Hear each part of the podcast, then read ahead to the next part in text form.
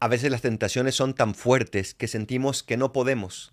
A veces nuestra debilidad se muestra de una manera impresionante, que sentimos que va a ser más fuerte que Dios y que su gracia. Y por eso el salmista dice hoy, que la maldad no se apodere de mí. Qué bonita petición.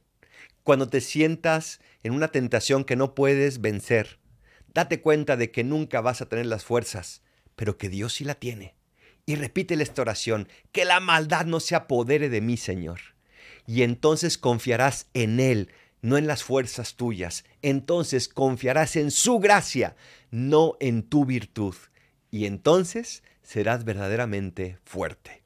Soy el Paradolfo. Recen por mí, yo rezo por ustedes. Bendiciones.